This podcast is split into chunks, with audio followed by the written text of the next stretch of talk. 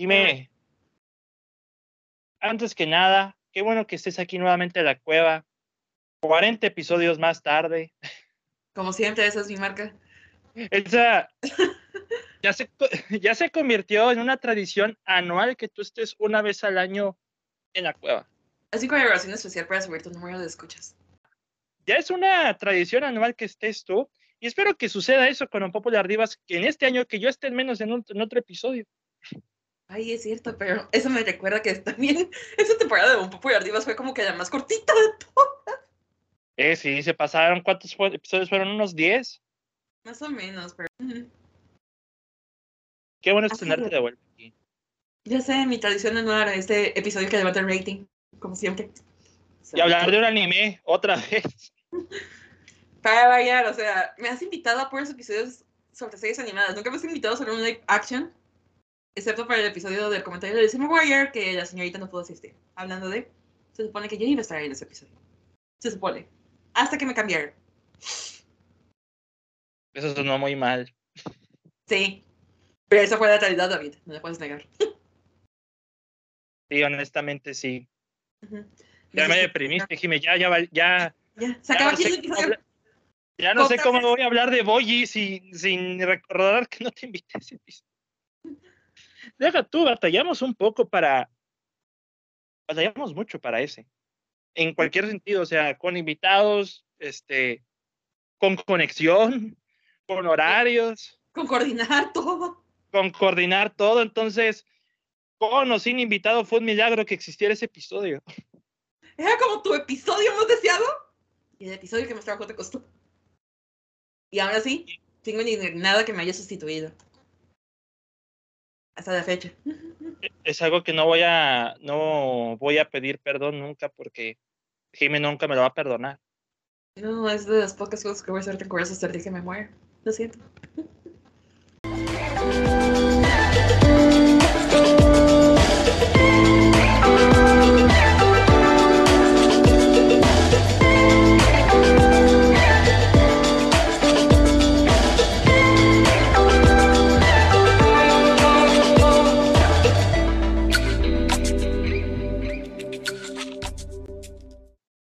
Bienvenidos amigos nuevamente a la Cueva del Cine. Mi nombre es David Cavazos. Es un placer estar con ustedes en este nuevo episodio.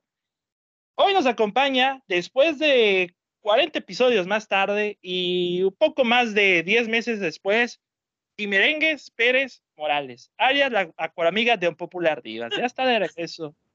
Merengues. Me encanta que estaba haciendo señas como si estuvieras, como si fueras a subir la grabación de esto, pero bueno. Pero ya sabes, es una tradición anual. Este es el episodio que te levanta el rating cada año, entonces me alegra mucho estar aquí de vuelta. Porque ya sabemos que siempre nos cuesta mucho trabajo coordinar nuestros horarios, incluso para un Popular Divas también. Sí, sin duda. De hecho, no, sí lo había mencionado en el podcast que estuve presente en un Popular Divas, pero no, no estuve estando presente, pero ya el año pasado sí estuvimos juntos con, junto con Pau, y que le mandamos un enorme saludazo a Pau. Hola, este, perdón, no mueras de calor, te queremos. Te extrañamos, Pau, la verdad. la, la, cueva siempre te va a recibir, Pau. Así de, Pau, algún día estarás aquí, algún día, no sabemos cuándo, pero estarás aquí. algún día. Pero eh, estuve con Jimmy y con Pau en el episodio de Modern Love, la única serie que me aventé en un solo día solamente para estar en el podcast y poder comentarla. Entonces, un nuevo récord para mí. La pasión. Era, era más las ganas por, las, por la presencia con quien iba a estar que por la misma serie. Entonces, pues por eso. Entonces. Era la presencia de Paula, no la mía. Cabe aclarar. Sí, de hecho, sí era la presencia de Pau. Es como de, dime que pues ya la conozco, ya que. A, a Jimmy ya la conozco, ya, ya hemos interactuado, pero Pau, Pau es cosa seria, entonces ya. Pau está en otro nivel, o sea, es Pau. O sea, yo estoy en el piso y Pau está en, por los cielos. No, no, no, no, no, tampoco tan así, tampoco tan así.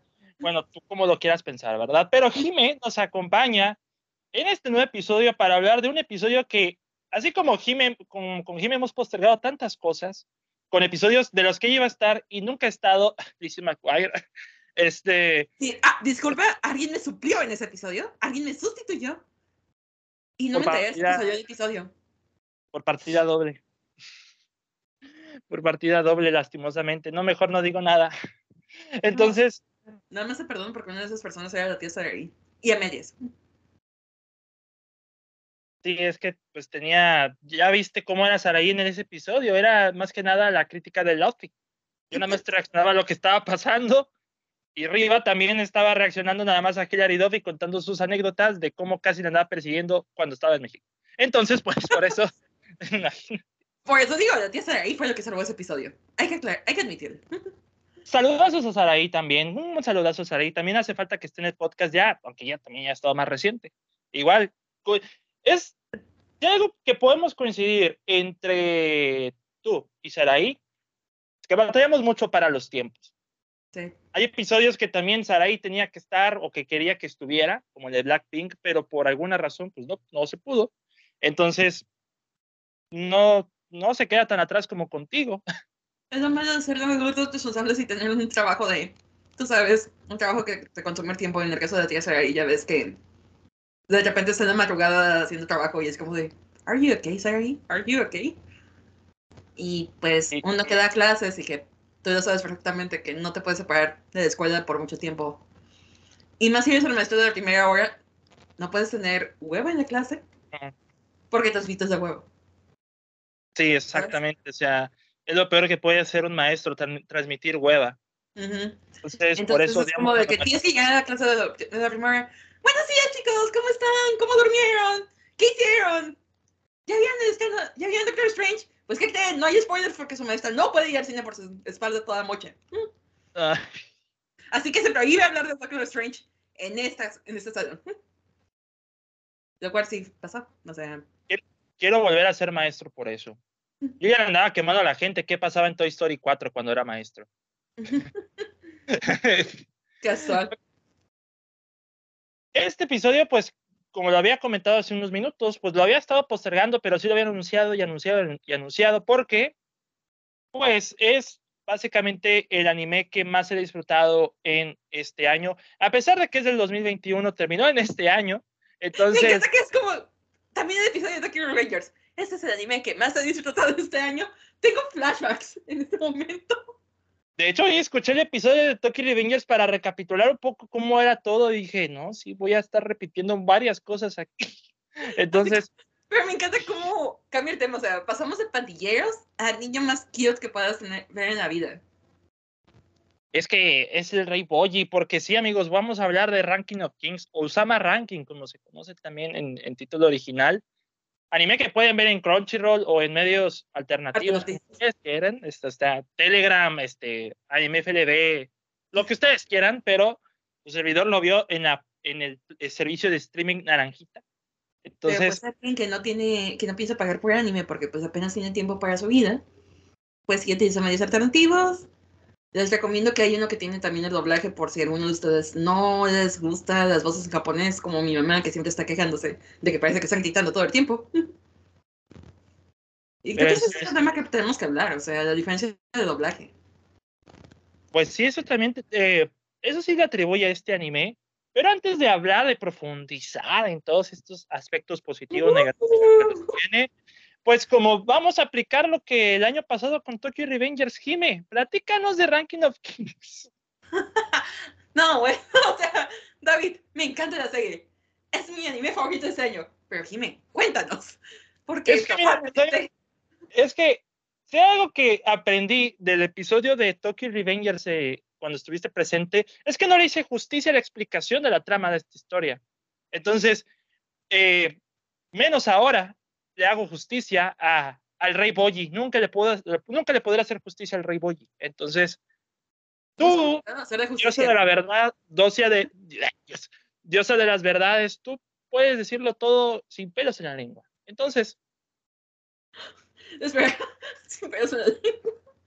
Hace mucho que no escuchaba esa frase. Tu frase de tío, y está saliendo. Pues mira, ¿qué te digo? Fui educado con frases todas rancias, como dice el dicho. Pues mira, ya estamos de acuerdo que por algo el banco te está obligando a que saques un carro y tu casa. Ay, ay, ay. Core, puse el ¿Has, ¿Has, visto Chacha Real Smooth? Eh, Chacha Reels Mod, creo que no. Me siento como en Chacha Reels Mod. Algún día lo entenderás. Entonces, Algún día. Algún día. Ese día quizás no sea tanto, pero algún día. El día que la veas lo entenderás. Entonces, pues ya verás. Sí. Pero bueno. Pero, pero ya platícanos de, de Ranking of Kings, por favor. David ya subió sus expectativas sobre cualquier cosa que vaya a decir, entonces me siento un poquito nerviosa, me siento más nerviosa que tomando mi rueda de manejo esta mañana. Pero bueno. Ok. Este, Ranking of Kings, o su título original, como dijo David, es Ozono Ranking, es la historia de Boji. Boji es un niño que es básicamente la cosita más adorable del mundo, perdón, no puedo evitarlo. No, tú vas, vas muy bien, vas muy bien. No quiero tener Sí. vallas, pero Boyi es, es pureza encarnada, es una cosita hermosa, se ven sus ojitos y luego su actitud tan... ¡ah! Y su tamañito que es como de... ¡ah! no quiero apachurrar. Perdón, Sí, empezamos muy bien. sí. Es que básicamente ese es el sentimiento que todos van a tener después de ver el primer episodio. Sí, ese yo- así sí. lo tuve yo. Porque Boyi es un heredero ¿no? de un reino que su padre fundó. Su padre muere, sin embargo, Boji siempre ha sido menospreciado, vaya, por todos los habitantes de la corona, de una manera u otra, porque es un niño muy, muy pequeño de estatura, sin nada de fuerza física, literal. Un lápiz probablemente, levantar un lápiz probablemente le rompe un dedo al pobre Y Boji. sordo. ¿Mande? Y sordo. Sordo y tiene trabajo para comunicarse de manera verbal. Se expresa a través de ah, ah, sonidos verbales que no forman palabras. Básicamente sería como un en japonés, si te pones a pensar. Pues se puede decir así.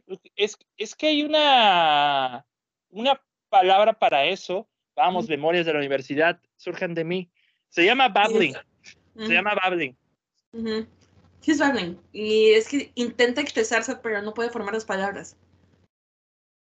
Pero es una persona que por estas clases de discapacidades, pero no quiero decir discapacidades porque en realidad Boy es bastante capaz, igual que todas las personas que sufren de esas condiciones, ¿sabes?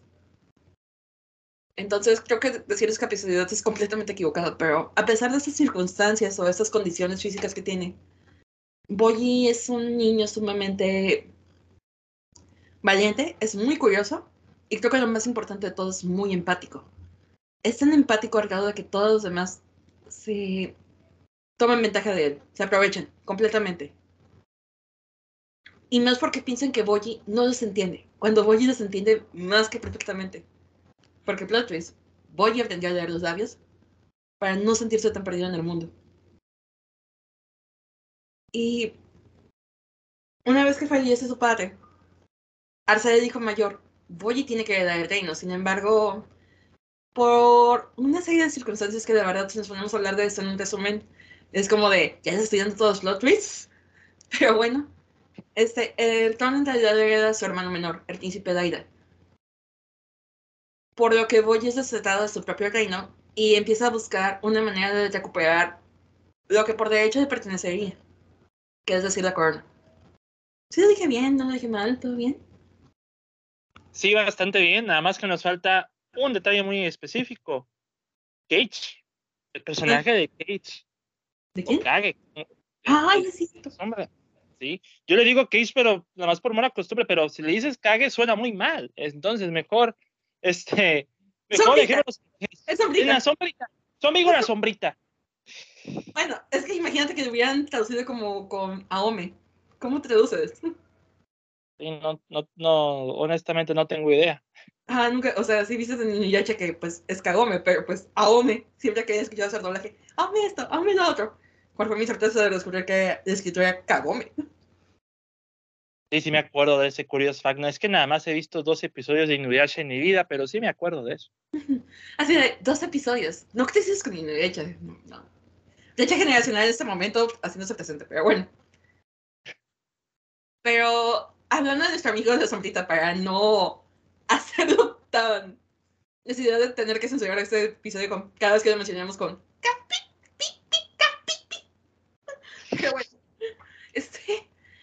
la sombrita es un personaje muy importante en el desarrollo de Bojack porque es como todos los demás. Al principio intenta aprovecharse de Boji. Sin embargo, esta naturaleza bondadosa de Boji, este solecito diminuto vestido de azul, poco a poco logra hacer de Kage o de sombra, vaya, porque ya dije el nombre. El, el amigo sombrita. El amigo sombrita. Que no tiene forma, que piensas que es un pescado. La primera vez que lo ves o una especie de Pokémon. Una especie de mancha. Ajá, which is not a joke. Este. Kage se hablando en cierta manera, porque Boji es la primera persona que realmente muestra simpatía hacia él, una simpatía verdadera y deseos de verlo mejor, ¿sabes? Porque nuestra pobre sombrita también ha tenido su propia serie de abusos, porque pertenece a una casa de guerreros que se mueven por las sombras y que son despreciados por eso, porque no nos consideran como confiables, confiables sino que son cobardes por lo mismo que atacan desde las sombras. Este sufren, este su clan, vaya, sufre una especie de ataque y Kage es el único sobreviviente. Pero, pese a ser un niño, con voz de manera de doblaje en español, pero es un niño. Este, pese a ser un niño, este, intenta, es rechazado constantemente por la sociedad. Entonces se convierte en alguien muy cínico hasta que conoce a Boji. Y se da cuenta de que no todas las personas son así. De no tener que juzgar a un libro por su portada. O vaya, generalizar por ciertas series de personas. Que es algo muy importante de lo que trata de serie y vamos a hablar de eso un poco más adelante, yo creo. De esas lecciones de moralidad increíble que nos da. Sí. Para esto, bueno, ibas a decir algo, perdón. Sí, a tal grado que Kage se termina convirtiendo como en su especie de, de escudero. El escudero de Boji y la persona que interpreta sus babbling. Es como, no diría que su traductor, pero... Muy cercano Su Befi, su Befi Forever. Imagínate, imagínate que seas el mejor amigo de una sombra, no de tu propia sombra, sino de una sombra, imagínate. Una sombra cualquiera, una sombra muy infantil también, porque uno de los aspectos de Kage es que es un niño, igual que Boji. Sí, yo, eso es lo que yo, yo no, no creía al principio de la, de la serie, porque básicamente yo pensaba que, que nuestro amigo La Sombrita era unos un par de años mayor que Boyi, pero en realidad, este, no, es igual que un niño, o sea, nos los establecen como tal, en las intros se ve como tal, sea, como esa, como esa sombra que tiene sentimientos, una sombra que le sale lágrimas, no puede ser. Entonces, este, y que, diría. Y que te cada dato. Pero aquí quería preguntarte esto ya para complementar la primera etapa de este podcast, que sería, ¿cómo diste con la serie? ¿Cómo te enteraste? ¿Cómo te diste cuenta de la existencia del Supremo Rey Boy? Debo decir esto porque en cierta manera es como de, vaya, vaya. Si te das cuenta que casi no soy muy activa en The Search Junkie, en mi cuenta de Twitter, a diferencia de hace un par de años esta fue una combinación de factores, incluyendo la pandemia y lo más importante es que llegó un punto en el que sentía muy saturada. Quiero muchísimas personas que conocí ahí. Son personas que han sido grandiosas. He conocido amigos como tú. El único acuartingo que tengo. Ay, voy a llorar. Aquí me siento conmovido. Sin embargo, llega un momento, especialmente durante la pandemia, que sentía mucha presión en, en este lugar, ¿sabes? La presión de estar constantemente al corriente de las noticias que están pasando, constante de hablar de estrenos, y había puntos de la pandemia que simplemente no te daban ganas de ver cosas nuevas, sino que querías estar viendo algo viejo. Y fue, o cosas que habías dejado, o cosas que habías dejado de lado. En mi caso, pues para 2020 yo tenía casi 10 años sin ver anime. Entonces, reconecté con esto, con ese lado de mí que disfrutaba de animación japonesa que disfrutaba de leer mangas. Y voy a admitirlo, me obsesioné con Attack on Titan, sobre todo antes de su final. No voy a dar spoilers porque pues hay personas que conozco en... Porque ahora resulta también que las últimas veces que he entrado a mi cuenta, mis amiguitos ahora aman el anime y yo así como de, ah, mira. así igual que la Fórmula 1, yo, ah, caray, mira, mira. Sí, yo también, me quedé así como, le, gana y yo, Mira, no me molesta porque, pues, igual tampoco soy fan de la Fórmula 1, pero pues, gracias a Driving to Survive, estoy como en el chisme, ¿verdad? Sí, nada más que Drive to Survive no le hace tanta justicia. Um, la primera y segunda temporada podría ser un poco. Sí, La, La tercera, no. algo, pero creo que la última temporada ya fue como el Mercedes, quizás que nadie merecía y que nadie quería. Asky, sin perdón, de Mercedes. Pero bueno, aquí dejando mis sentimientos aparte sobre la Fórmula 1. Entonces, fue como de. me- estaba, sentía que, no estaba, que estaba fuera de lugar, porque lo que yo quería hablar desde mi cuenta era de anime, pero todas las demás personas dentro de esta cuenta dentro de Search Junkie querían hablar de series, de películas y cosas que yo no sentía la energía para- ni motivación para ver. Especialmente desde que cerraron los cines, que para mí se me hizo como el golpe más fuerte. ¿Sabes? Porque era una persona que estaba acostumbrada a ir al cine cada semana. Y de repente no podía hacer eso, que era lo único que hacía como diversión, porque por mis horarios de trabajo simplemente no podía salir. O sea, trabajo de lunes a sábado. Y los sábados no me pagan. Y pues, antes de que fuera maestra, pues mí trabajaba de lunes a sábado, mediodía, y pues, sábado de la tarde estaba muerta en mi casa y el domingo era como de vamos al cine porque es lo único que me tiene, lo único que puedo hacer en un domingo, que no hay tanta gente, ¿verdad? Ujú. Entonces, pues decidí abrir otra cuenta, una cuenta secreta que muy pocas personas saben cuál es la cuenta. Ni Sí, sí. siquiera yo sé cuál es la cuenta. Y creo que ya me estoy hablando contigo porque después de un año, después de un año y todavía sigues hablándome, a pesar de que no sabes la cuenta, creo que ya me voy a ablandar y te la voy a pasar. Y eso es lo que yo espero al final de esta grabación, ¿no es cierto? Así como Ah. de, por eso le invité, porque ya quiero que me dé con su cuenta de mi tweet. Sea, por fin mi plan ha sido completo, ¿no es cierto? Así mi plan malvado va a funcionar. No es cierto. Ya, amigos, aquí se acaba el episodio. Muchas gracias por haber.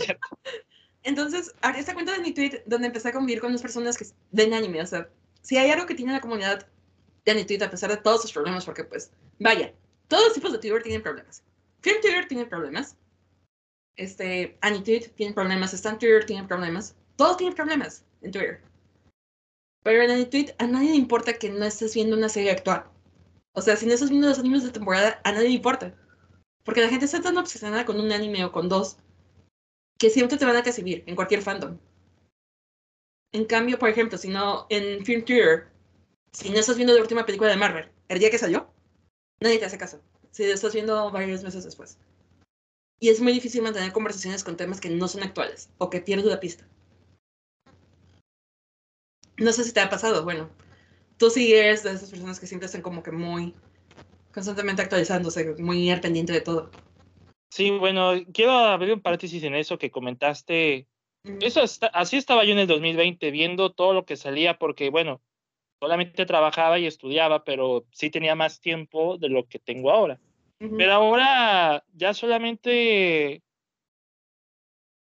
recurro a igual a cosas viejas y las cosas nuevas que realmente yo sí quiero ver necesitan de mucho para interesarme, o sea, para llamar la atención. O hay veces que ya en este año veo cosas simplemente porque porque las veo, o sea, ya no hay nada que hacer. Por ejemplo, las de Marvel, las voy al cine porque o, o voy acompañado y la paso bien con esa compañía.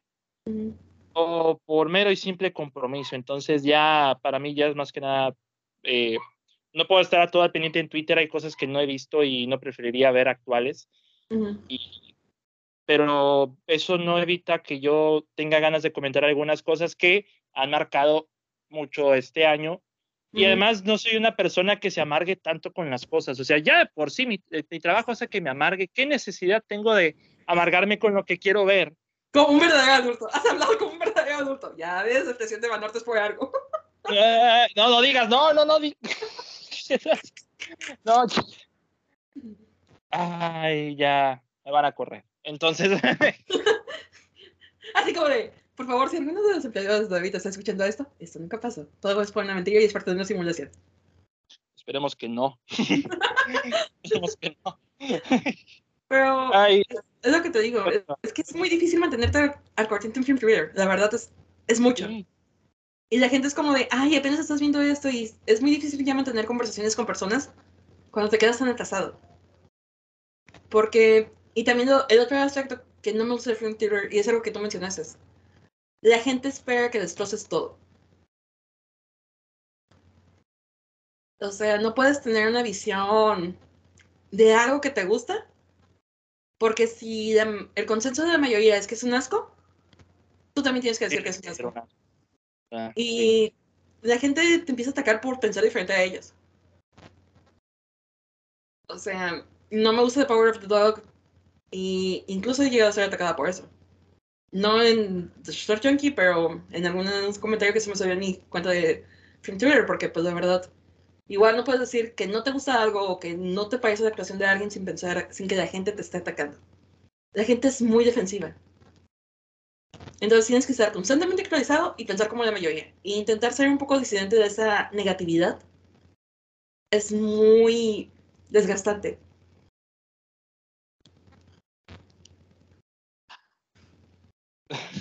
Así como... Oh, yo, yo, yo le pregunté cómo dio con Ranking of Kings y ya me salió con un speech bastante, bastante deprimente. Perdón, es que era parte, del contexto. Me he llegado... Continúa, continúa. O sea, todo lo que has dicho no deja de ser verdad. Tú eres la diosa de las verdades, pero tú continúas, continúa, por favor. O sea. Sí, y es que volviendo al tema, como te decía, en, en tweet, sí hay personas que, que si criticas lo que les gusta te van a, se van a poner muy defensivos, especialmente por monitos chinos, ¿verdad? Perdón la palabra, ya son monitos chinos, pero... Es más fácil tener un fandom. O sea, por ejemplo, si ves una película... Y aparte, en, en Film es muy difícil encontrar como personas que tengan intereses similares a los tuyos. Ay, sí. En cambio, en Anituit, si te gusta un anime, por lo general, llegas a coincidir con personas que tienen gustos muy similares. Sí llega un punto también en que te haces de tu bolita de amigos y nada más escuchas lo que ellos dicen, pero eso ya es otro punto y aparte, como en Film Theater. Porque suele pasar. Llega un punto que te hartas de todas esas opiniones negativas. Y a lo que iba con todo esto es que en esta cuenta de Anituit conocí también a personas que han sido un gran apoyo durante esos últimos que sea año y medio más o menos que he estado un poco más desconectada de Star Junkie, que he estado un poco más desconectada de mi, eh, de mi Film to Yourself y he estado más en mi Annie Tweet Self, que por cierto ahorita no es tan Annie Tweet porque me puse a retirar la nueva sesión de fotos de Diana Ryan, pero bueno. Nadie escuchó eso. El caso es que una de esas personas que conocí, una amiga muy querida, estaba hablando mucho de esta serie cuando que se e igual otras personas que sigo en Anituit, en las que confío porque sé que tenemos gustos similares, están enamorados de la serie. Entonces fue como de me dio mucha curiosidad verla.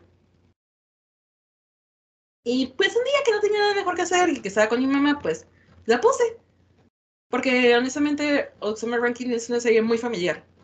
Y es una serie que está diseñada para personas que no son tan fanáticas del anime. Y creo que eso lo llegué a decir en The Star Junkie también porque es una serie muy familiar, es una serie que está, que toma mucho de los cuentos de hadas, que sin importar la cultura son muy similares. Entonces tiene este escenario fantástico que atrae a la gente. Y aparte los dibujitos son muy tiernos, no son dibujitos muy estilo anime, la verdad. Son más como tipo occidental, especialmente los diseños de los adultos. Digo, la Reina Healing es bastante particular en su diseño.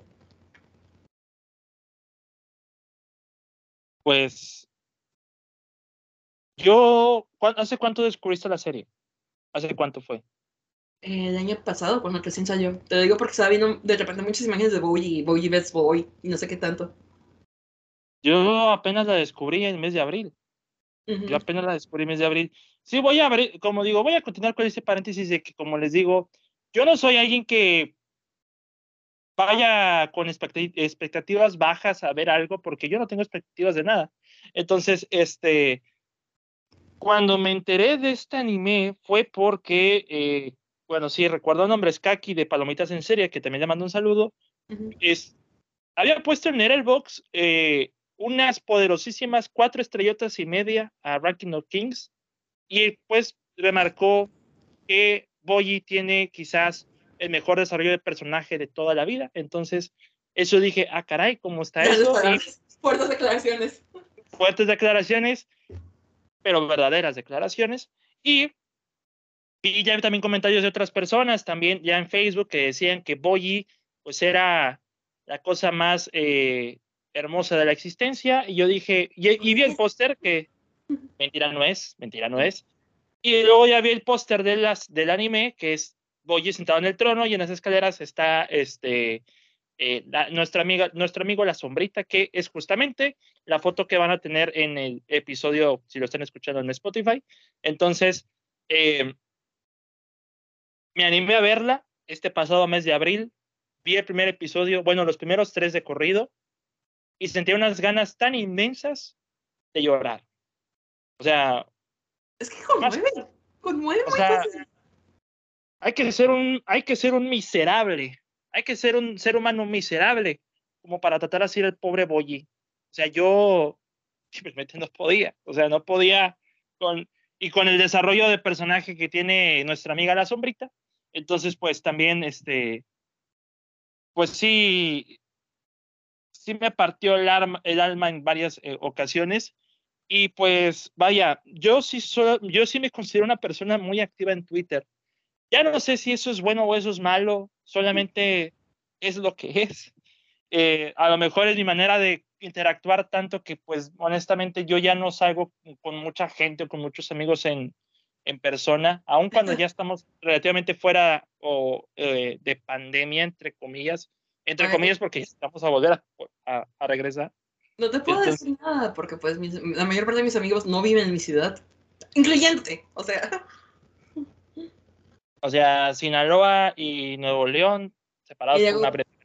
Pau está en Francia. Yo Pau está en Francia, con mayor razón. Ya no puedo ir hacia Francia, maldita sea. O sea, como sea Sinaloa, pero Francia. Sí, es que también Sinaloa balacean, entonces pues, ya está. y en Nuevo León también. O sea, aquí... En Nuevo, León también, pero no lo he presenciado. En Nuevo León, en Nuevo León sí está es otra historia más oscura en Nuevo León. Entonces mejor. tenemos agua, ustedes no. ¿Qué, pasa? Aquí sí tengo agua. Ajá. Lo que tú digas. Ajá. Sí tengo agua. Guardada, pero tengo agua. Claro. Digamos. Digamos que tienes agua. Ella no me cree, no me cree. A ver si lo va a traer una tina y se la mando a Sinaloa para que en paquetería. y te vas a quedar vale mucho, menos agua. Vale mucho, vale mucho, es agua de Nuevo León, vale 10 mil pesos. No, Entonces, no, pero aquí, ya, ya se me olvidó, ya, ya, ya no me recuerdes el problema del agua, por favor, ya, es otra historia. Este, este, este anime, mira, yo también este año vi completo Jujutsu, Jujutsu Kaisen. Ese anime eh, de Jujutsu Kaisen, al principio sí me interesó la idea, para el final no me generó nada de interés. La película sí, Jujutsu Kaisen 0 sí me gustó, pero ya cuando... El manga de Jujutsu Kaisen es mejor, tercero, al menos tercero. Está bien, me falta leer el manga, ¿verdad? Pero... No, no leas el manga, de verdad, no te lo recomiendo.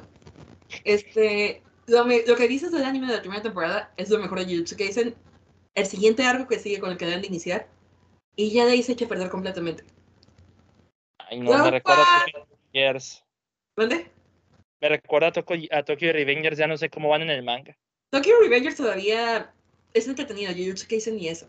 O sea, nunca he visto un anime en el, o un manga en el que literalmente han pasado meses sin que el protagonista aparezca.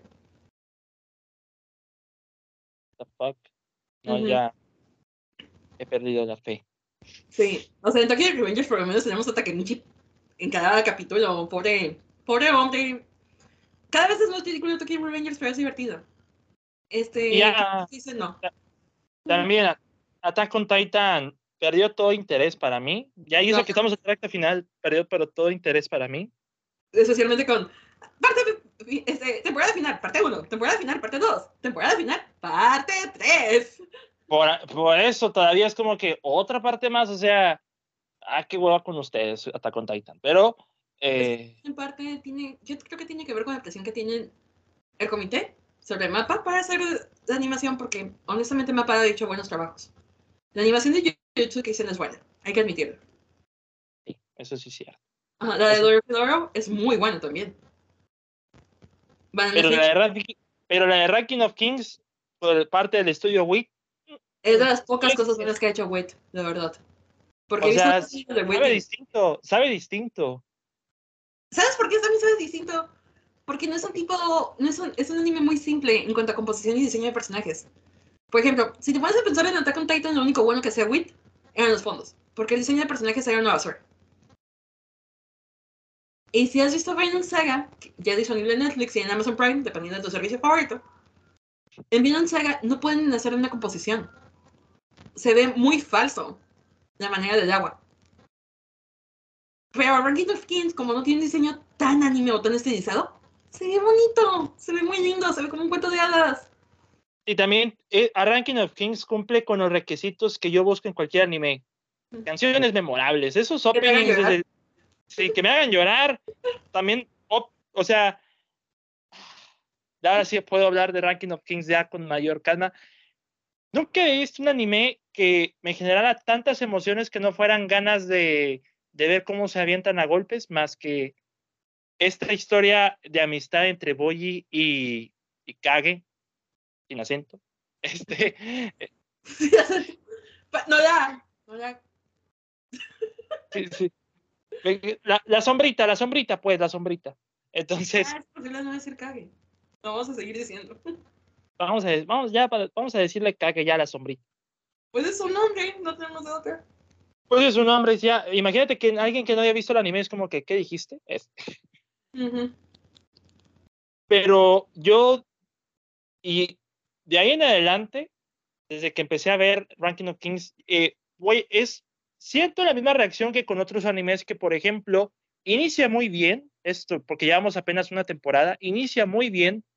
La parte de en medio es la que me causa un poco de conflicto, la que, o no sé si es por el ritmo, no sé si es por las situaciones, pero eh, está, en la parte media estaba como en esta sensación de que, ok, no está Boji, no me interesa.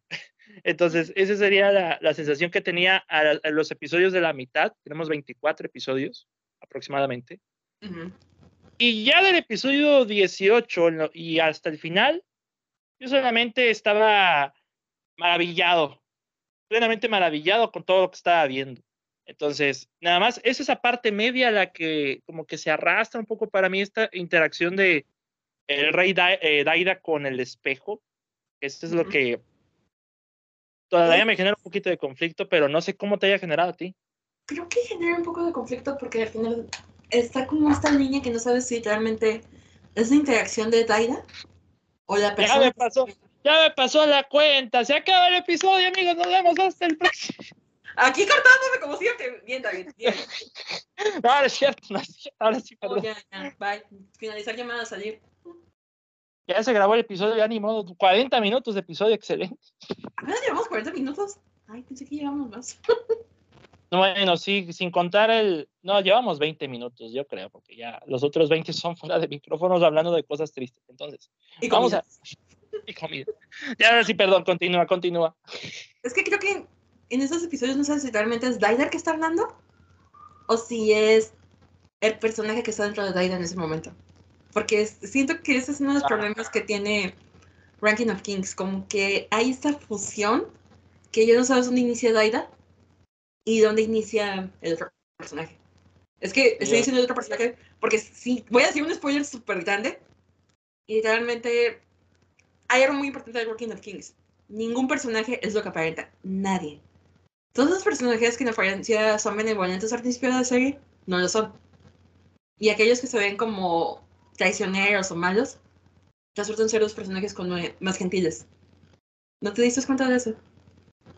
Sí, de hecho, es cuando vi esa dualidad, específicamente en una personaje que al principio detesté, pero luego ya dije... La reina, ¿verdad? La reina, sí, la reina Healing, sin duda.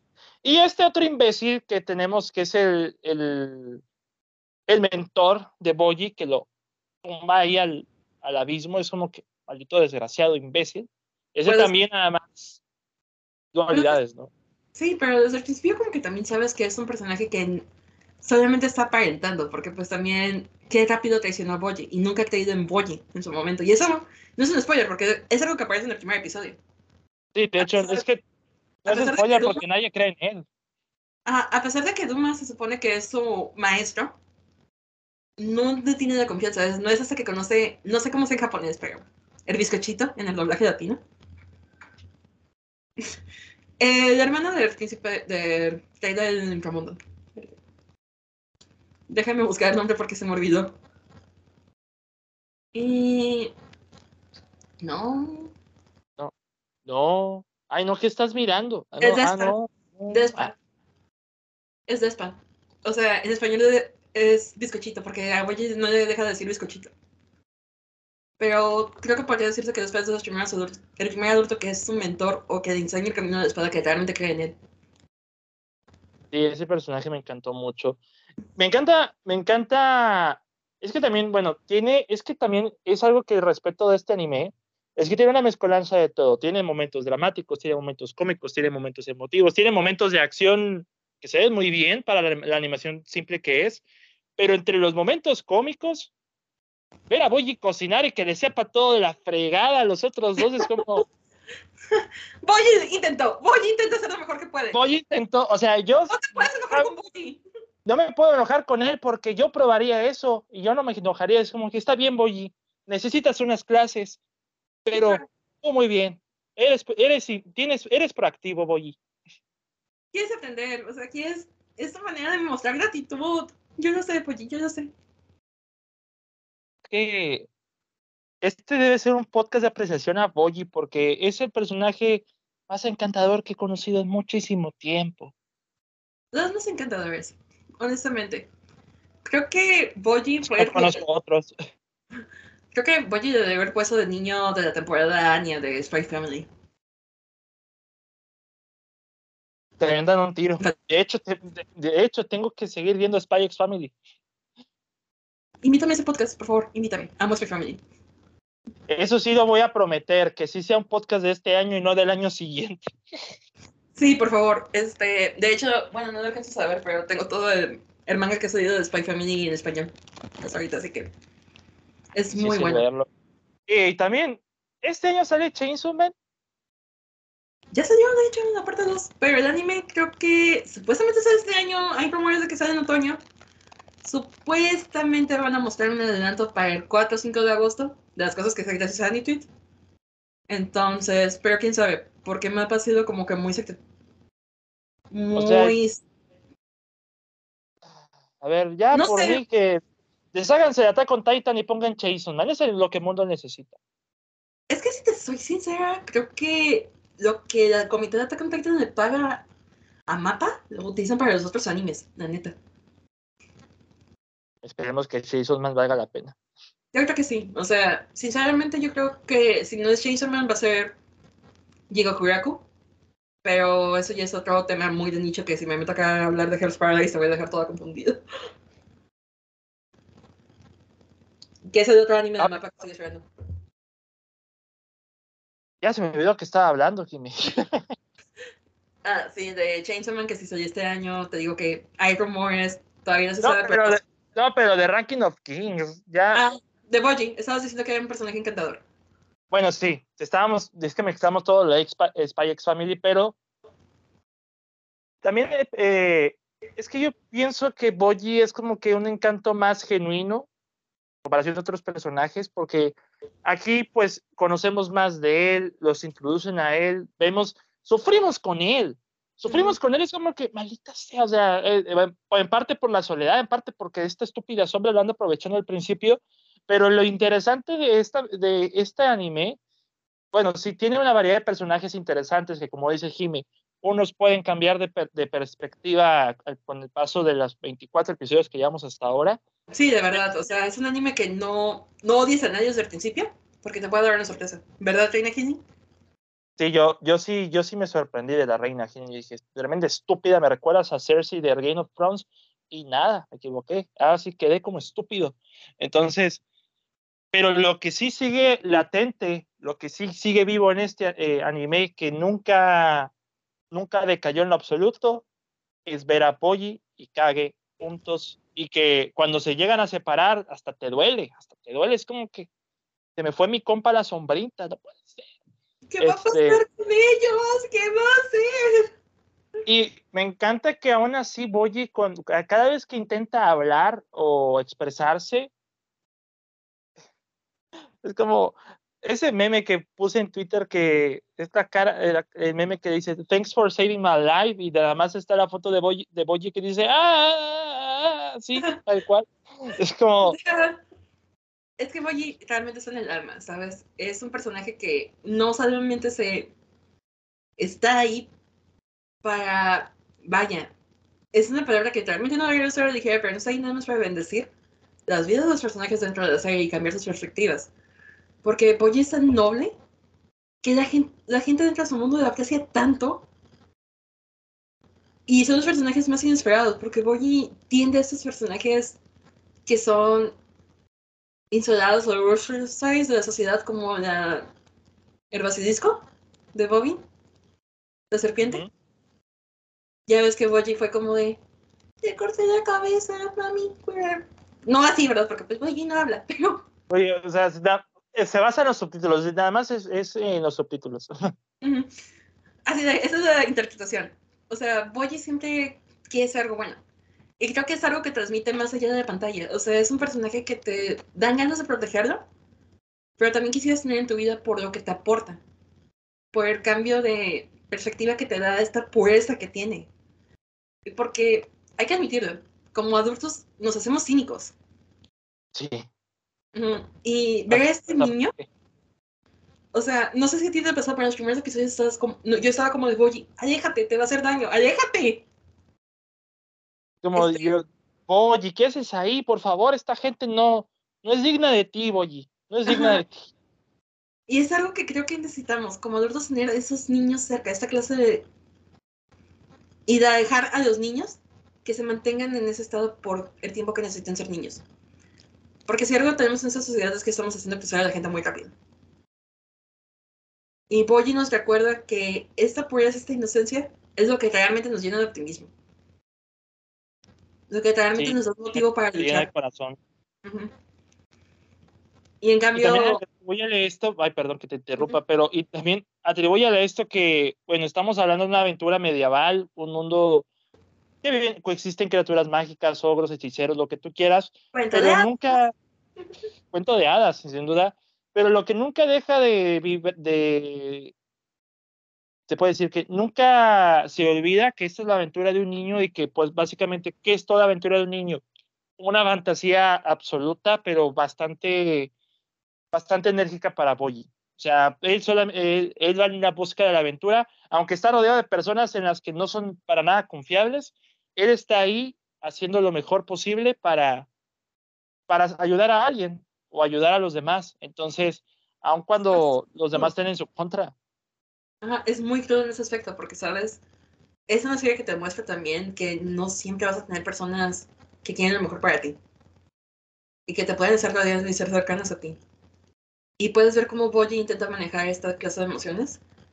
Creo que para mí uno de los episodios más fuertes es cuando se ve obligado por la situación a que uno esperaría que perdonara a Duma en unos episodios finales.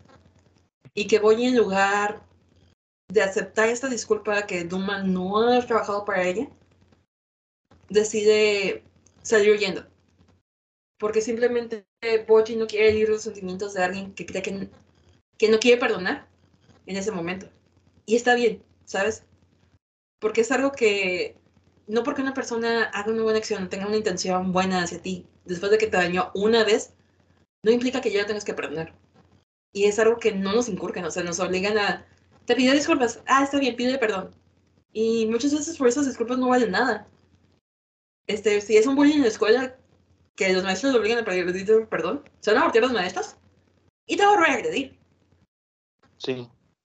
Entonces, ver a Boji negándose a perdonar en ese momento porque puede que eventualmente lo haga, no lo sabemos. Porque Boyi no puede, no es tan rencoroso, ¿sabes? Pero no, pero habla de mucha madurez también. Ajá, pero Boyi no estaba preparado en ese momento y es algo muy maduro y es una evolución de personaje de un personaje que buscaba ser complaciente con todos. En los primeros capítulos. Porque Boyi quería ser complaciente con Hyunin, quería ser complaciente con Duma, quería ser complaciente con Daira. No, a pesar de que de, no, cuando le quitan el trono que merece, si vemos como Boyi se queda, ah, confundido, no hacen nada por querer quitar el trono. Y de repente ver ese momento tan poderoso en que Boyi es como de, espera, en este momento todavía no estoy lista. Creo que es algo que necesitábamos ver más, en más cosas. Y siento que también eh, lo que retrata un poco eh, con, igual, con el personaje de Boyi es que no hay que depositar tanto cariño o tanta expectativa en personas que nunca lo mostraron en ti, o sea, que nunca, que no sea recíproco. Y yo, y eso es algo que yo he aprendido todo este tiempo, entonces es lo más triste, por eso también me identifico con Boyi, pero este, pero eh, también la universidad también me hizo aprender eso. Entonces, todos, pasamos por eso, porque tenemos, pasamos de la prepa donde lo más importante son nuestros amigos y que no podemos vivir sin nuestros amigos, a la universidad donde las personas realmente empiezan a mostrar sus caras no tan amables. Y pues eso nos prepara para el mundo laboral, porque el mundo laboral también... No hablemos de eso. Prueba. Este... Así de no hablemos de eh, eso, por favor.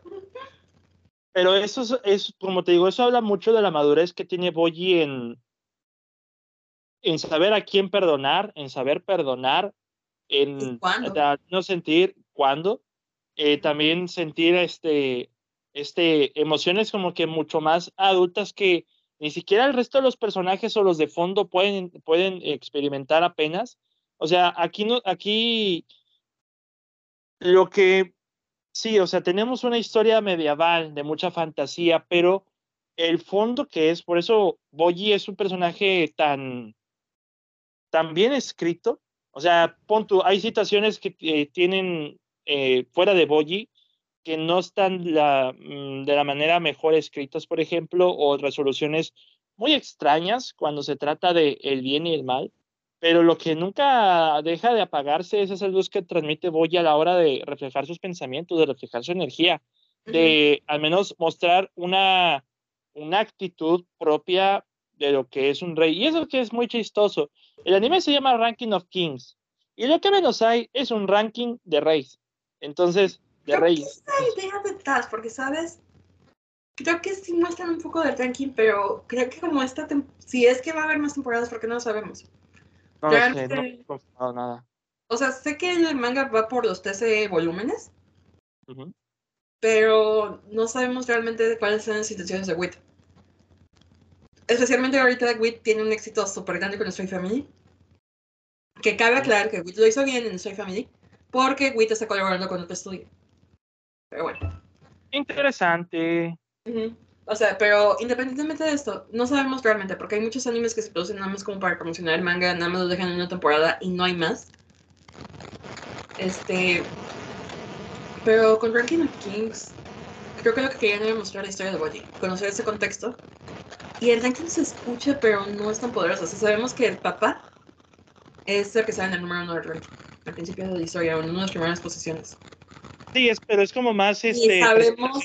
Otro rey, si dicen rey tal, rey, ranking de los reyes número 15. otro rey. Y sabemos que, sí, sabemos que sí tiene algo de importancia, por lo menos no en esta temporada, pero potencialmente en el futuro. Esencialmente porque la persona que, que está en el primer lugar del ranking tiene acceso a una cámara de tesoros prohibidos que lo pueden llevar a la locura. Recuérdate que lo mencionan. Cuando el rey del infierno se convierte en el número uno del ranking. Eso sí, no lo recordaba. Es en el último episodio, David. Es en el último episodio. Ay, con razón no lo recordaba. Yo recuerdo más los primeros cuando hacían a Boyi sufrir, lo cual no debería recordar. Pero este. Eh... Nos gusta aquí hacernos sufrir, pero sí es algo que mencionan. Este. De hecho, se llama rey. Porque una vez que este rey se convierte, pues llega el monito este del ranking y le lleva a la cámara. Como que le dice, escoge un tesoro. Pero como que esta, conocer los secretos de esta cámara lo que hay es, hace que los reyes se vuelvan tan ambiciosos que también eventualmente llega a que se derrame sangre de manera que no se debe derramar o sangre de más, ¿sabes? Pero creo que es como un contexto que está looming y que potencialmente se puede aprovechar en una segunda o tercera temporada, especialmente porque Boye ahora quiere tener su propio reino. Entonces Boye eventualmente va a entrar ese ranking. Y quizás tengamos otro enfrentamiento entre Daida y Boye, si te pones a pensar. Te lo digo porque no leí el manga, o sea, son mis suposiciones. O sea, yo tampoco he leído el manga, no sabía que iba tanto, pero y como yo sé que no han confirmado una segunda temporada todavía, lo cual se me hace un completo pecado. o sea, ya es que seamos honestos, o sea, no es un Attack on Titan, no es una Hero Academia, no es un como cualquier shonen, pero sí ha, ha movido las fibras de la gente este anime. Las de Jime y las mías. Es que aquí también tenemos que poner algo en contexto. Es un anime. No somos la audiencia meta. Por más popular que sea en Occidente un anime, si no es popular en Japón, ahí vaya todo. Pues Entonces, así que no sé cuán, qué tan popular fue en, en, Japón. Y tampoco ayuda mucho el hecho de que el manga, por lo que estaba leyendo, fue publicado de manera web. O sea, no es publicado por una eh, editorial grande como Shueisha o Kodansha. o sea, Shueisha es la eh, editorial de My Hero Academia, Jujutsu Kaisen, de Chainsaw Man. Este, Kodansha es la de este de Attack on Titan. Entonces realmente no sabemos qué tan grande es. O sea, podemos amar nosotros a Boji, pero no sabemos qué tan grande es este fenómeno, qué tanto ha impactado y qué tanto hay no más allá. Sabemos aquí en Occidente, aquí en Occidente porque nos conmueven las historias con niños y nos conmueve también que, quieras o no, también ha pegado mucho porque tiene las influencias de las caricaturas que veíamos de chiquitos, o sea, en el diseño de personajes, en el diseño de escenarios, en el tipo de historias que nos contaba, en los cuentos que nos veían antes de dormir. Es una historia no tan japonesa, incluso los nombres de los personajes se nota. Entonces, mientras no sepamos el impacto real en Japón, no podemos siquiera pensar que va a tener una segunda temporada. Por más popular que sea en Occidente, por más que lloremos todos, por más que nos rasguemos nuestra ropita por Fuji, que queramos dar nuestra ropa después de que lo vimos bichi en el primer capítulo. Ah, ya me generaste miedo, Jimé. Ya no sé si va a, seguir, va a haber Boji para rato más que en el puro, en el puro manga. Sí, ese es el problema, pues, o sea, realmente no podemos saberlo. E igual, por ejemplo, incluso si algo es popular, también puedes llegar a dudar que vaya a continuar.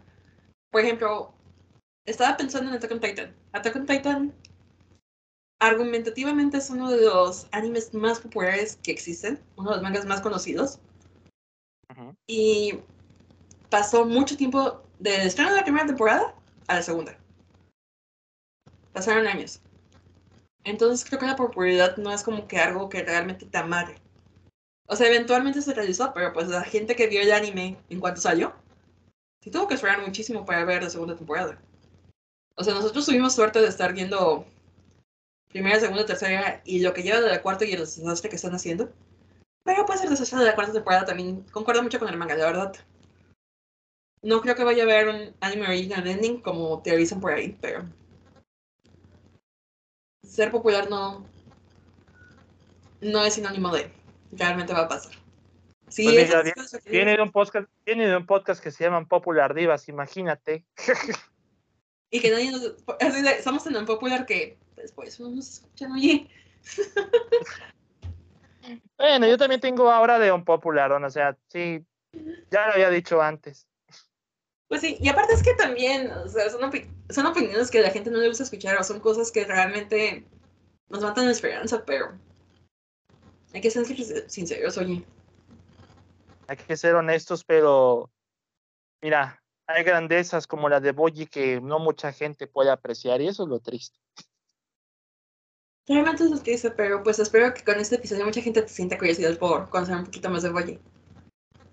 De hecho, habla, eh, el día de ayer creo que Osva puso en Twitter, y no, no es lo de Silvia Navarro, estaba viendo este, de hecho, eh, te he comentado la foto de Osva con Silvia de Navarro. ¡Saludos, Sí, perdón, o que te hayan cortado en la foto.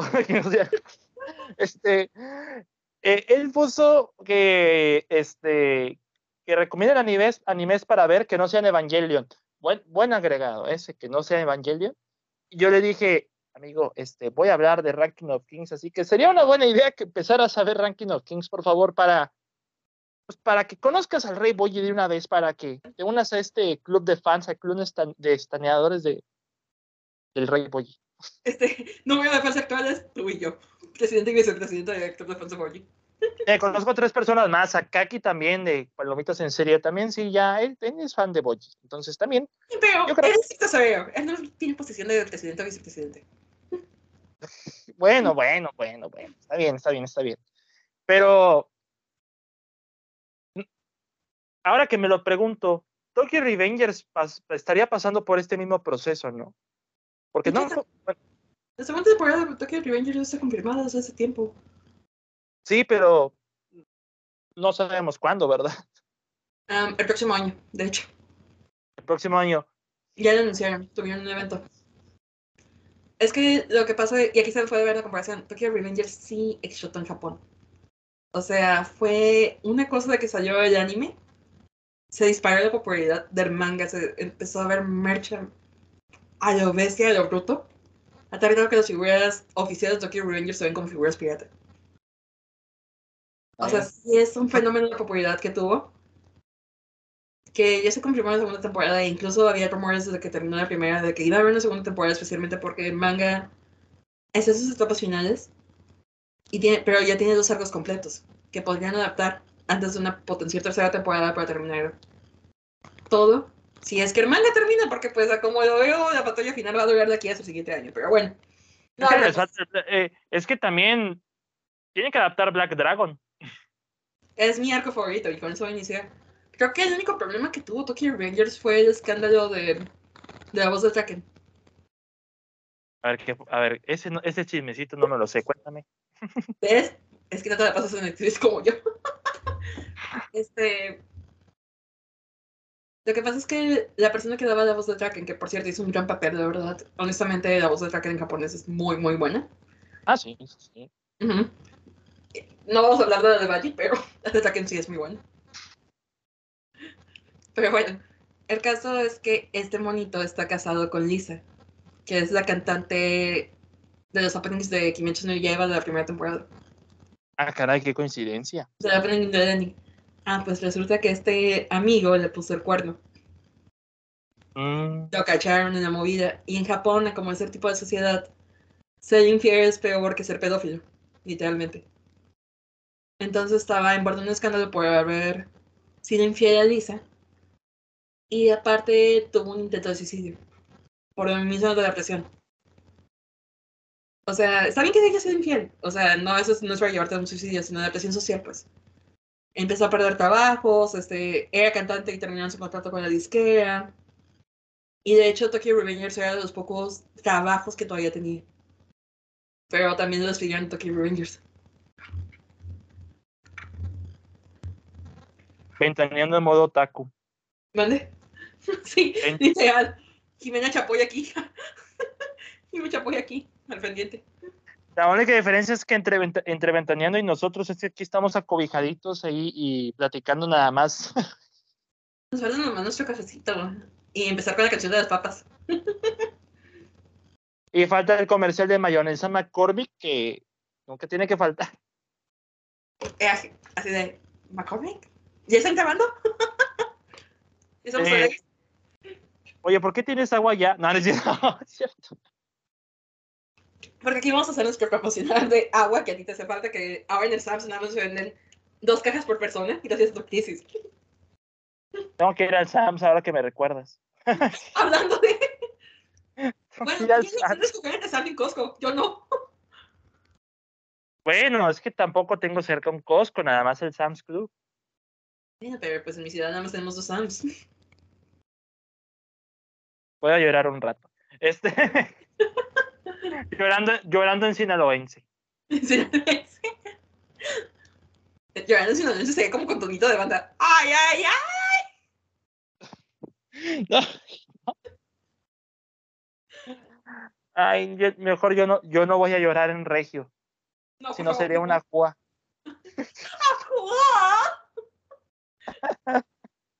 No, todavía el tonito de banda de. No sé si has escuchado esa canción de. Creo que es de Artaclo, de, de. Y te vas a quedar queriendo, chiquitita. Y quién sabe cómo le hace. ¡Iu! ¡No me sale!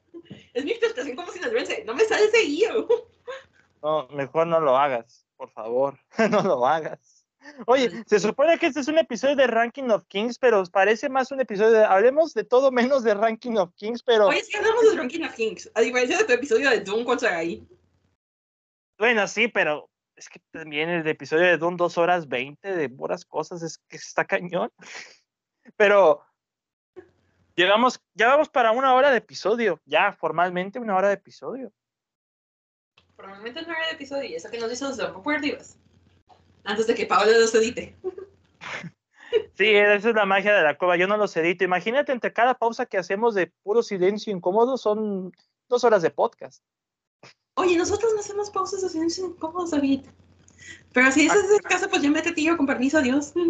Acabamos de hacer un silencio incómodo hace unos cinco minutos y, y, ahora es, ese silencio incómodo, incómodo, me recuerda por qué editan eso en Impopular Perdón, es que a veces estamos, tú sabes, intentando poner nuestros pensamientos en orden.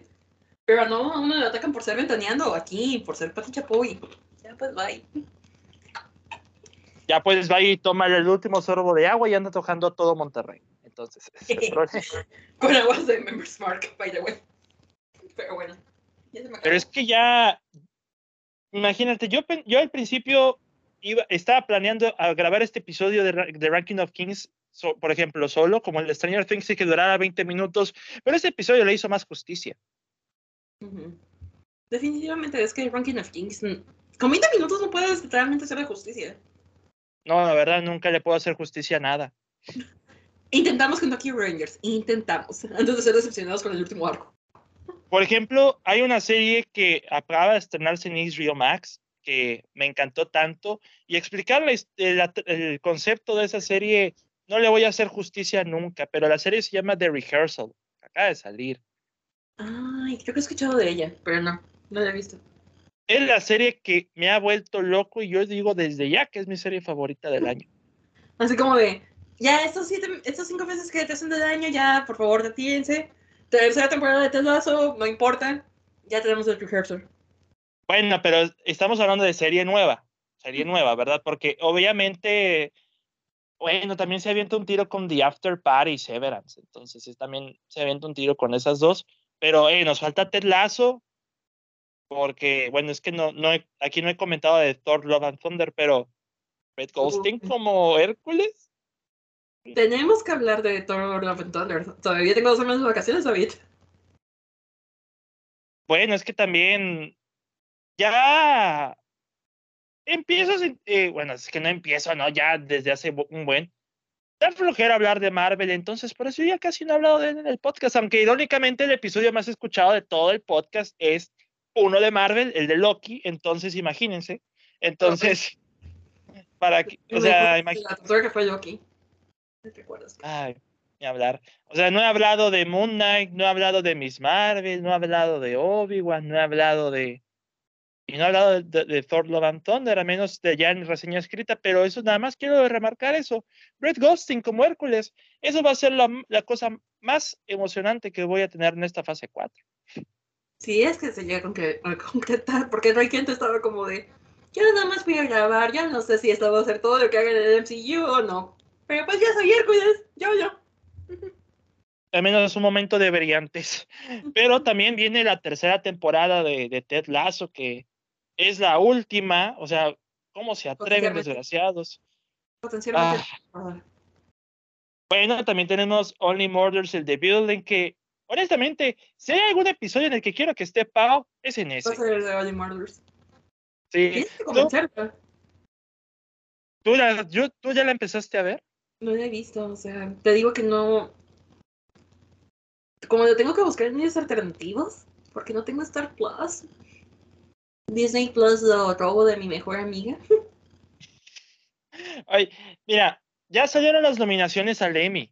yo, yo extraño los episodios de Popular Divas donde hablan de las premiaciones, post, eh, bueno, pre y post. Y estas nominaciones al Emmy, en cierto modo, te vienen pesaditas, vienen pesaditas. Pues sí, ¿no? Porque está viendo que nominaron a Stranger Things. Otra vez y es como... no, bueno, bueno, bueno, no tan pesadas. Por ejemplo, en drama tenemos Succession, tenemos Severance, tenemos Better Saul. Ya en, elegir entre las tres sí está pesado. O sea, Súper pesado. O sea, sabemos que Succession es la que se va a llevar. Succession se, o sea, sí, Succession se va a llevar todo, pero pues. Hay, pero pues los nominados están interesantes. En comedia está Only Murders in the Building, eh, Barry, Ted Lasso, este, What We Do in the Shadows, Tax. Evidentemente todo se lo va a llevar Ted Lasso, a no ser que Only Murders in the Building se asome un poquito, o Hacks.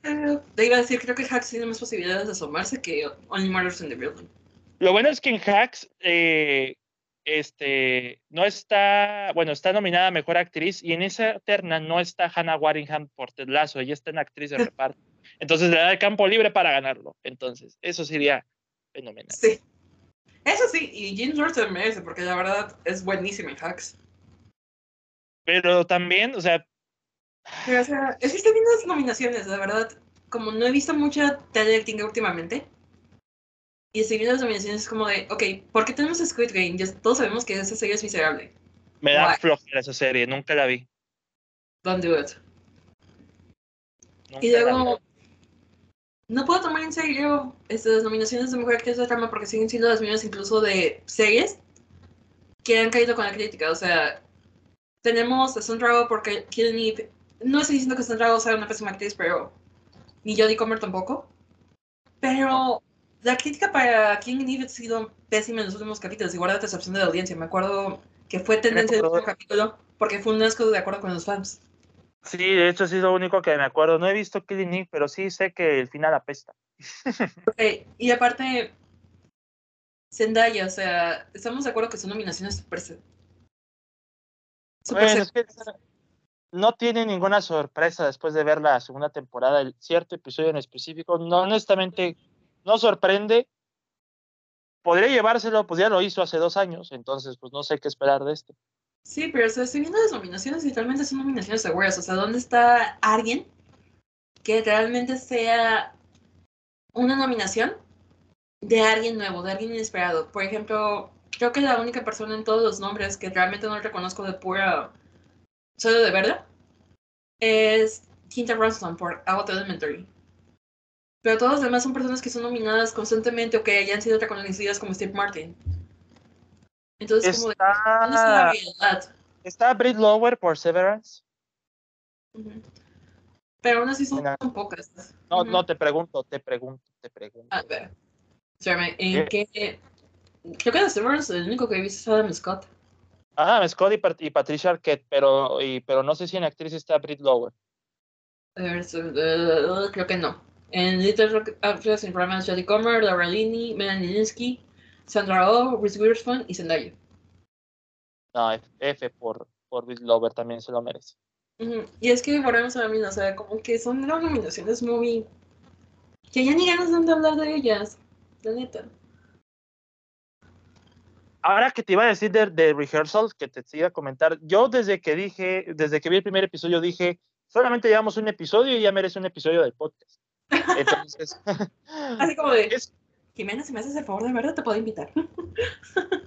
sí, o sea, por favor, necesito, porque mira, te voy a explicar el concepto, no le voy a hacer justicia para nada, pero te lo voy a decir, ya con el primer episodio es, es como una especie de reality, docuserie, me, tiene una mezcla muy extraña, pero es eh, el nuevo show de Nathan, de Nathan Fielder, los que no lo conocen, pues él tenía un programa en Comedy Central llamado Nathan for You, entonces Ahí pueden ver algunos videos en YouTube, pero este, te voy a plantear la pregunta que define The Rehearsal. Imagínate que estás por pasar uno de los momentos más cruciales de tu vida.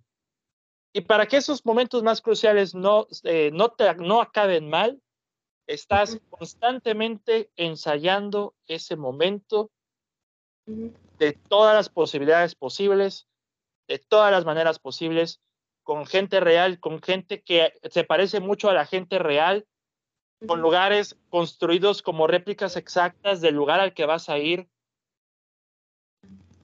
Todo para, todo para que, y a cámara escondida, claro, todo para que anticipar cualquier posibilidad. cualquier posibilidad.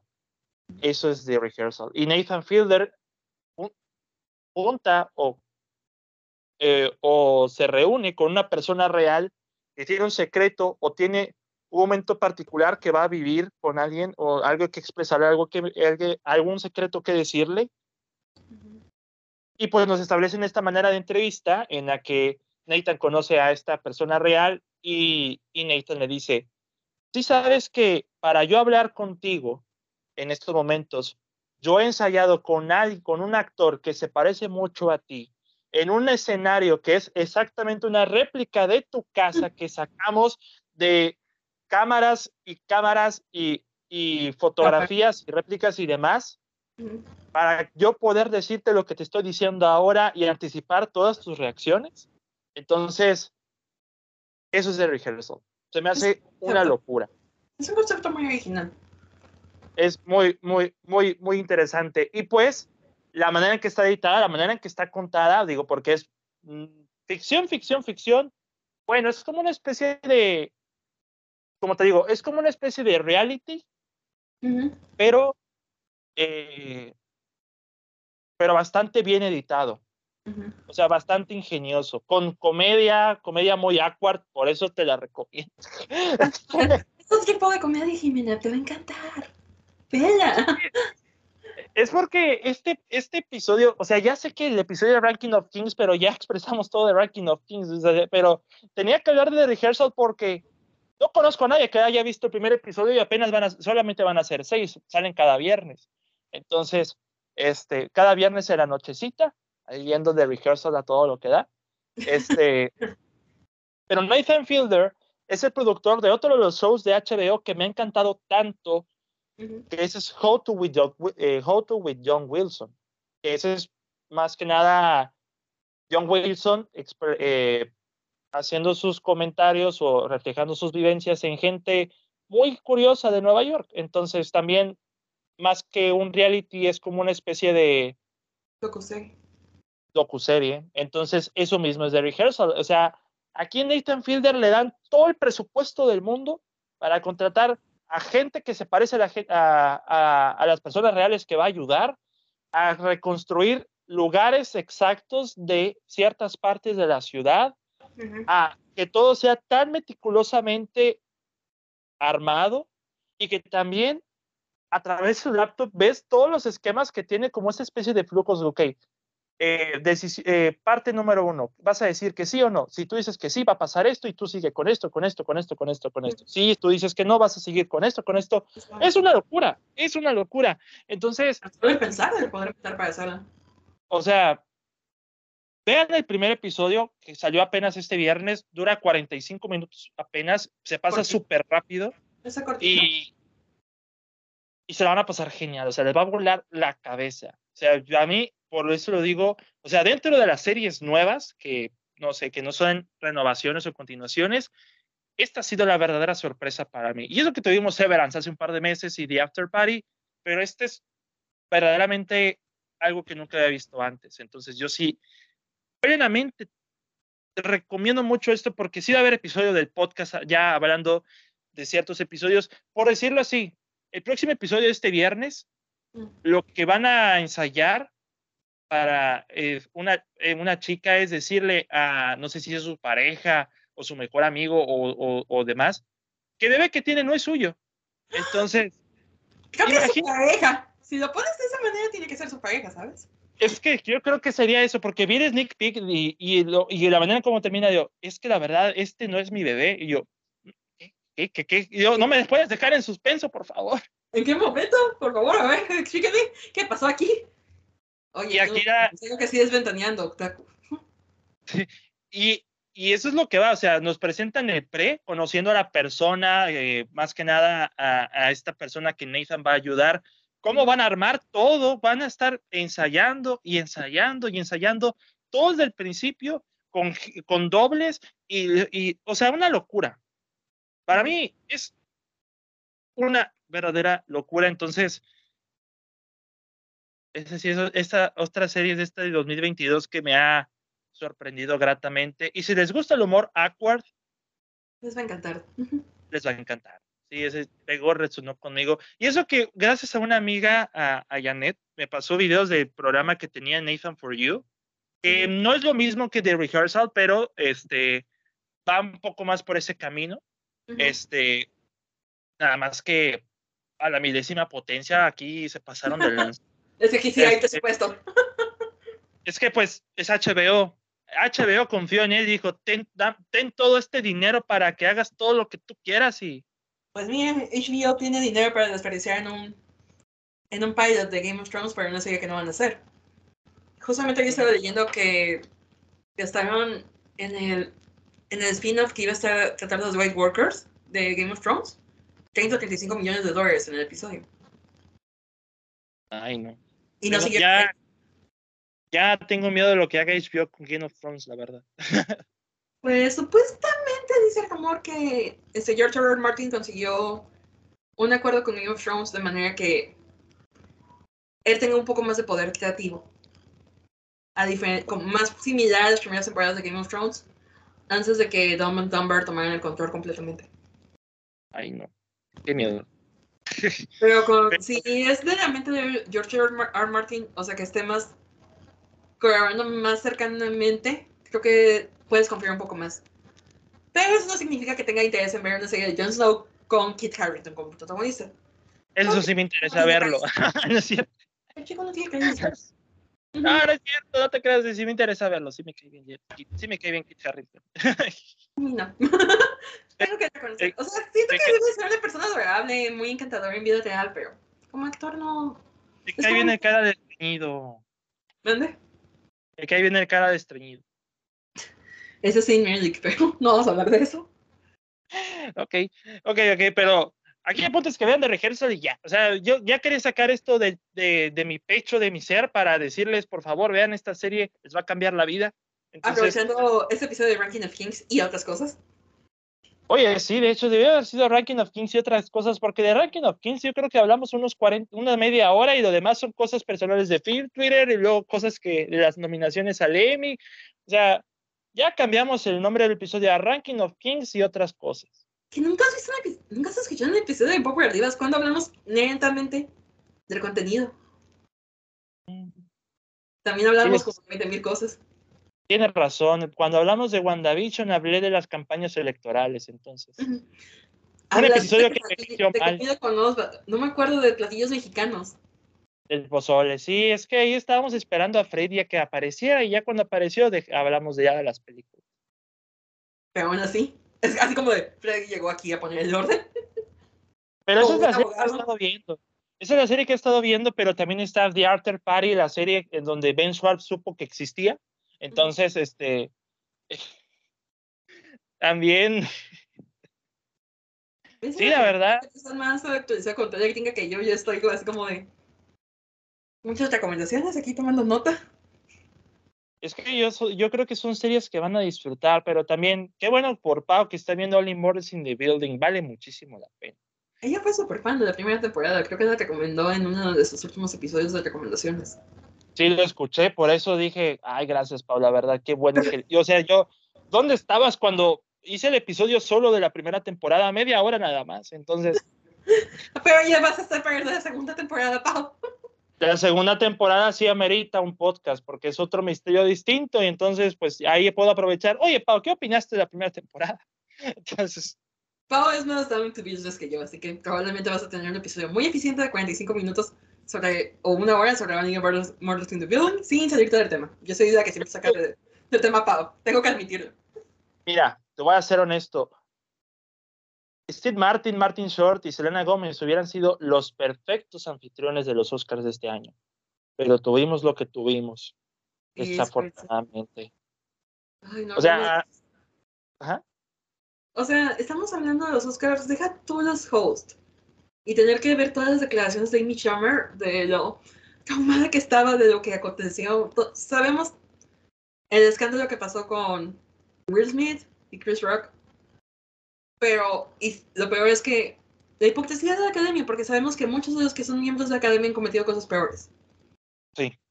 Entonces, una cachetada por defender el honor de tu esposa es como de. Mira, independientemente de la relación de Jada con Will, que es algo que no nos incumbe a nadie de nosotros, Ah, ¿verdad, no? ajá, cualquier persona si están hablando mal de alguien que tú amas o que tú quieres y no tener una reacción, eso sería no natural. Mira, iba a decir, ahora que mencionaste a Amy Schumer, lo único malo de Only Murders in the Building segunda temporada es que sale Amy Schumer. Agradezco que solamente fuera un episodio. Es lo que agradezco. O sea, es lo que agradezco, porque fue lo peor de ese episodio. O sea, sus bromas no atinaron en nada. Pero, este, lo, yo soy fan de Steve Martin. Honestamente, yo crecí con Steve Martin por Cheaper by the Dozen, entonces, pues. Es que tienes que tener un soft spot por Cheaper by the Dozen. Pero bueno, independientemente de eso, o sea, de los hosts y del acontecimiento que eclipsó todo, estamos de acuerdo que las nominaciones al Oscar de este año también fueron muy paupérrimas en todos los sentidos. Sí, pero sigo feliz de que haya ganado Coda. Eh, sí, o sea, sí feliz de que haya ganado Coda, pero tampoco lo merecía, ¿sabes? Da igual, da igual, honestamente, ya todos se olvidaron de que ganó Coda. Todavía hay gente que no se acordaba quién ganó. Pero, o sea, independientemente de eso, ninguna de las películas era una película para recordar. The Power of the Dog, no. No. Este, Coda, tampoco. Drive My Car, quizás, pero Drive My Car le sobra como media hora, 40 minutos de película. Licorice Pizza, bueno, fue mi favorita del año, pero ya no sé si sigue siendo mi favorita del año. Licorice Pizza. Mm. Belfast. Ay, Belfast. Belfast es este básicamente Kenneth Branagh queriendo ser Roman, que creo que era lo más este award season working dentro de lo que cabe, pero tampoco significa que haya sido una buena idea. Ya sabes que yo tengo problemas con Licorice Pizza, porque no deja de ser una idealización. Sí, sin duda alguna. Entonces. Eh, también Dune, bueno, Dune. A mí sí me este gustó Dune, pero estamos de acuerdo que no nos fue establecer el contexto, porque realmente no pasa nada en la película. Es nada más como generar hype y es una película que es incompleta. Sí, y se nota que es incompleta. ¿Por qué estamos hablando de los Oscars ahora? Hablé de los Oscars en este, en este podcast después. No, ¿verdad? No creo. Nada más hablé de las predicciones, pero ya después de lo que pasaron los Oscars, ni ganas dieron a hablar de eso. Es que estuvo muy raro, o sea, pésimas nominaciones, pésimo trabajo de conducción y pues el acontecimiento que eclipsó todo, pero te digo, no voy a defender a Will Smith porque si fue un acto violento, pero me sorprendería más y estaría más indignada que no hubiera tenido reacción ante esos comentarios. Pues Especialmente con el contexto de que Jada tiene este problema de alopecia. Y es algo que se sabe. Entonces. Pero bueno, como dije, aquí es chisme. Aquí es bien peleando. Ya, ya aquí ya cambió de nombre, ya no es Ranking of Kings, amigos, es Ventaneando con, Jimen, con Jimerengues Pérez Morales. Y David Cavazos. Y David Cavazos. Pero yo creo que ya podemos dejar el episodio hasta aquí, ya vamos para la hora y veinte aproximadamente. Sí, pues ya se acuerdo de que no he comido. Eh, por aleja del día de hoy, vean Ranking of Kings, amen a Boyi y seamos todos felices. Él es nuestro verdadero rey. Todos necesitamos un Boyi en nuestras vidas. Ay, sí, la verdad, yo quiero ser amigo de Boyi algún día. nomás porque soy, soy amiguita de Boyi.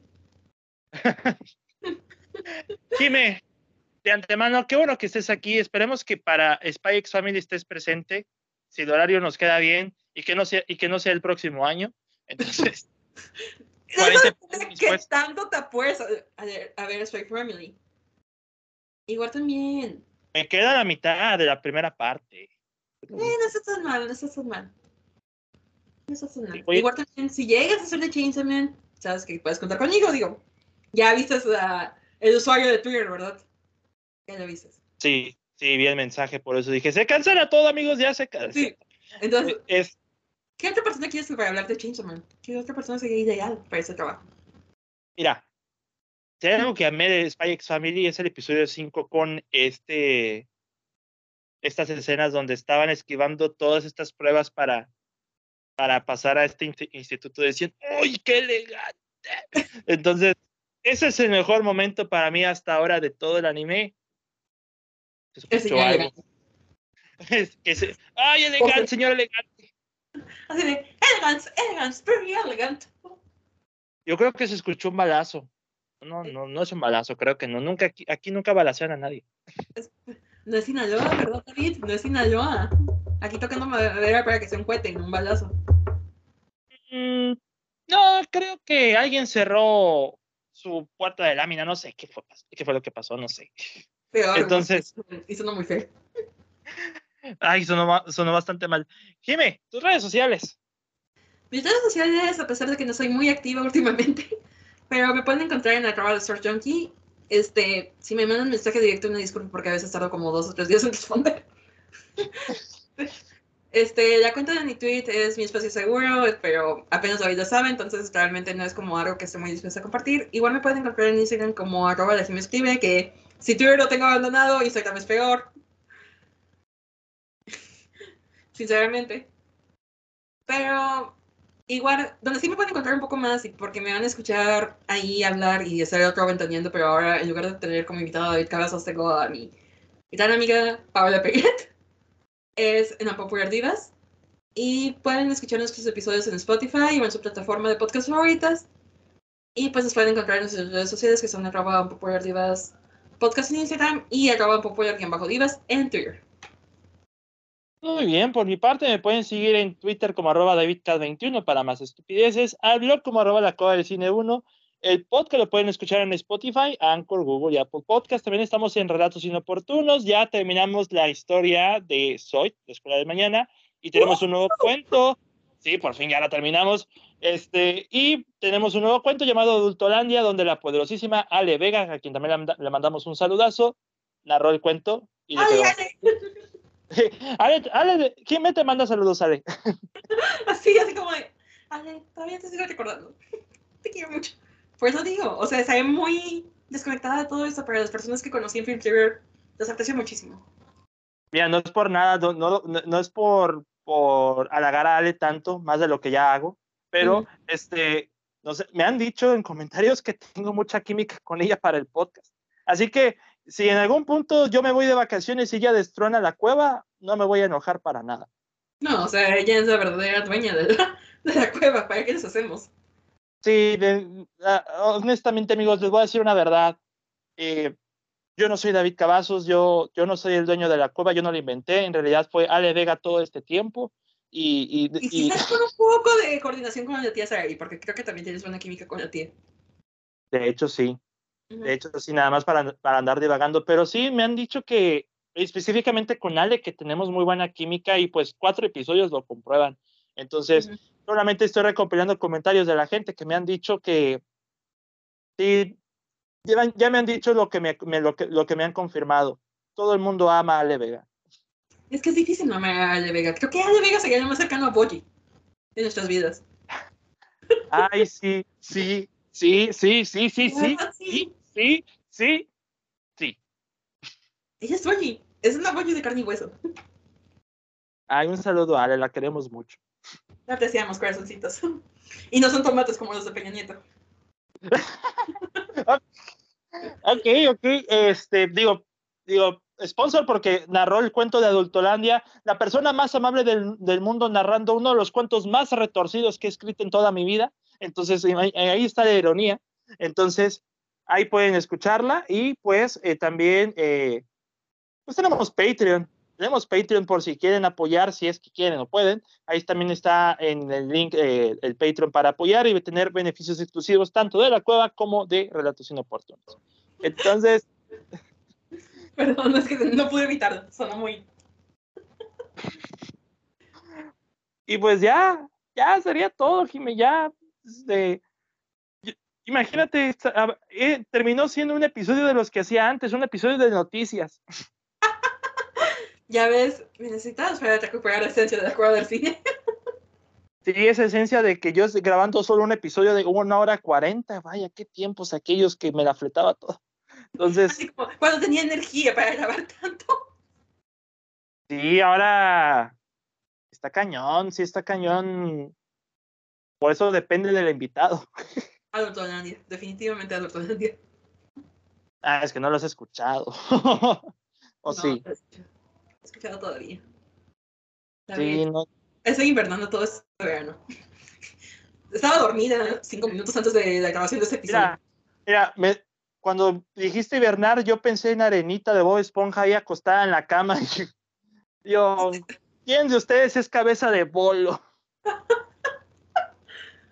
Así me derroté, así que mejor no, no hablemos. eso me recuerda que tengo que hacer un episodio de Bob Esponja con Ale Vega, ya que sacamos ese tema también ahí. El quinto episodio aquí en exclusiva de la colaboración de Ale Vega y David Cavazos. Un episodio de Bob Esponja. Sí, tenemos que hacer uno, ¿eh? Sí, tenemos que hacer uno. Dijimos un top 5, deberíamos hacer un top 5. Entonces. Momento exclusivo. Chicos, aquí escucharon la noticia primero. Muy bien. Ok, chicos, pues muchas gracias por escucharnos. El próximo episodio, pues a ver cuándo sale. Honestamente ya no tengo fecha para ese episodio. Honestamente ya, este... Tomando una popular divas, ¿verdad? Nada más no voy, a abandonar, no voy a abandonar a la gente. Eso sí, es probable que en el mes de agosto la cueva se vaya un tiempecito de vacaciones, pero no es un final de temporada ni nada. O sea, no es un cambio de temporada ni cambio de reglas, solamente se van a tomar un día de descanso, entonces va a haber una semana en la que no va a haber podcast, lo cual es raro porque a lo mejor va a haber una semana donde haya dos episodios, entonces ya no lo sé. Entonces, pues, ¿qué, les puedo decir? Eso lo sabremos cuando llegue el momento. Cuando llegue el momento. Entonces, chicos, muchas gracias por escucharnos. Mi nombre es David Cavazos y nos escuchamos hasta la próxima. Hasta luego. Bye, bye. Perdón, no puedo evitarlo. Ya me di cuenta.